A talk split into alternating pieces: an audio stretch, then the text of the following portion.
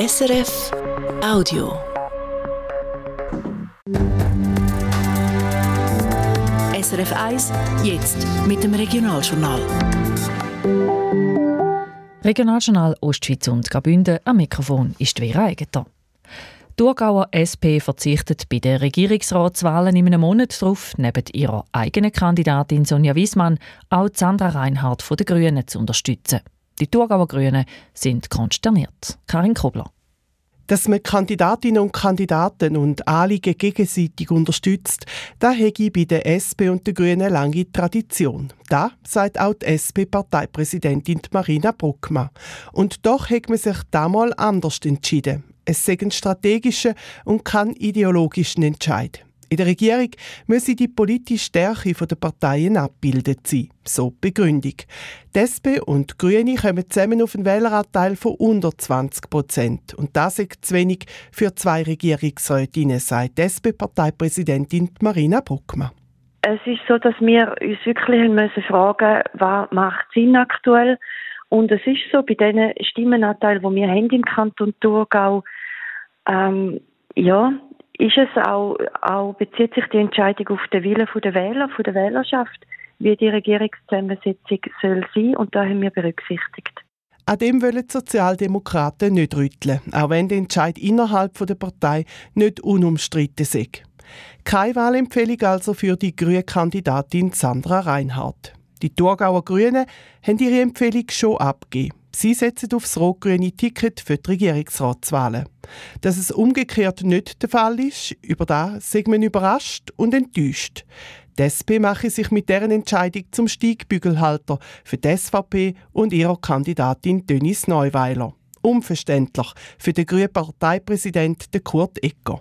Ja, damit hocken sie natürlich fest ins bürgerliche Nest und verraten auch ihre sozialen äh, Werte, äh, wo sie haben. Ich habe inzwischen bald das Gefühl, dass wir die einzige rot-grüne Partei sind, die also soziale Grundwerte hat. Und ja, so kann das irgendwie nicht weitergehen. In Zukunft müssen sich die Thurgauer Grünen gut überlegen, ob sie bei anderer Gelegenheit die SP wieder unterstützen. Es ist gut möglich, dass sie das schon bei einem allfälligen zweiten Wahlgang für die Regierungsratswahlen nicht mehr machen. Der Kanton St. Gallen führt ein kantonales Stimmregister ein. In dem Register sind alle drin, die dürfen abstimmen. Darum soll das Stimmregister auch möglichst sicher sein. Damit es dabei keine Sicherheitslücke gibt, können ab heute alle Hacker, die Interesse haben, probieren, eine Testversion von dem kantonalen Stimmregister zu knacken.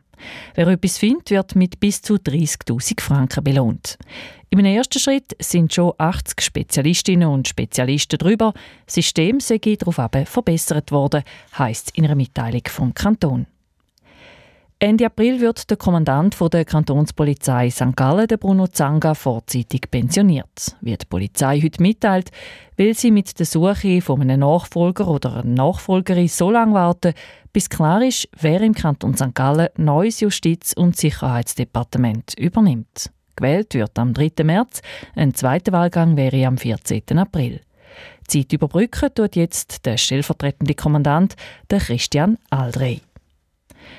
Für die neuen Batterie-Trolleybus von der St. Galler Verkehrsbetrieb braucht es zusätzlich Oberleitungen. Die Akkus von diesen neuen E-Bus sollen sich auch während der Fahrt können aufladen Geplant sind darum zusätzliche Oberleitungen statt auswärts auf der Fürstenlandstraße, dann Richtung Weiterbach nach dem Heiligkreuz und auf dem Abschnitt von der Tiefener Straße auf St. Georgen. Wenn alle Bewilligungen da sind, gehen sie die Arbeiten im Sommer los, schreibt der Verkehrsbetrieb. Bis alles fertig ist, wird es Mitte 2025. Mit Pauken und Trompeten ist heute am schmutzigen Donnerstag in vielen Dörfern und Städten die Fasnacht eröffnet worden. Einer, der sich mit der Inner- oder Fasnacht gut auskennt, ist der ehemalige Lehrer und Volksmusikforscher Joe Manzer. Die Musik an der Fasnacht, das interessiert ihn. Ich habe gesehen, die Rolle, die die Musik über die Fasnachtstage spielt, das ist eine ganz bedeutende. Und habe festgestellt, ist aber nicht alle wilde gleiche, sondern sie hat sie verändert. Denn nach dem Jahr 1970, 1975 sind auch bei uns Zinner oder die ersten Guckenmusiken aufgekommen.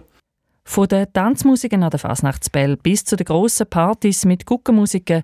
Der Joe Manzer hat ein Buch dazu herausgegeben. Mehr dazu hören Sie dann heute Abend im Regionaljournal um halb sechs hier auf SRF 1.